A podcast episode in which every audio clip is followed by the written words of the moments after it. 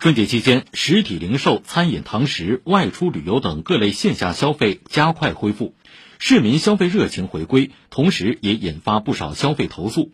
市消保委介绍，长假期间，消费者在出行、餐饮、休闲娱乐三个方面的投诉较为集中。请听报道。上个月的二十四号订的那个年夜饭，到现在我还没有收到发货信息，这零零的电话打过去永远是打不通的，我像热锅上的蚂蚁。春节期间，很多酒店推出诸如外卖打包、预制年夜饭、上门做菜等服务，给餐饮业回暖增添了信心。在吃的方便的同时，消费者也可能碰上麻烦事儿，比如有的消费者反映，商家要求订购年夜饭不能单点，必须订购套餐；还有消费者反映，预定了年夜饭外卖，结果迟迟未到货。上海市消保委投诉与咨询部江杰介绍，这段时间内呢，我们一共是受理餐饮食品的相关投诉有三百二十五件，主要问题。包括餐厅的一些菜品啊和宣传不一致，给他漏上菜了，或者是菜量上面变少，还有就是团购也是一个预约式的套餐。消费者提前购买，但实际预约的时候呢，